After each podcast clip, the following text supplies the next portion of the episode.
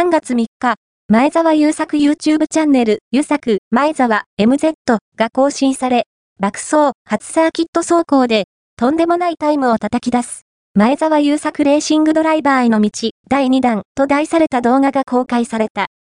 なんと、富士スピードウェイのコースデビューを、いきなり、フェラーリ 488GT3 で走行するのだが、一体、どんなタイムが出たのだろうか？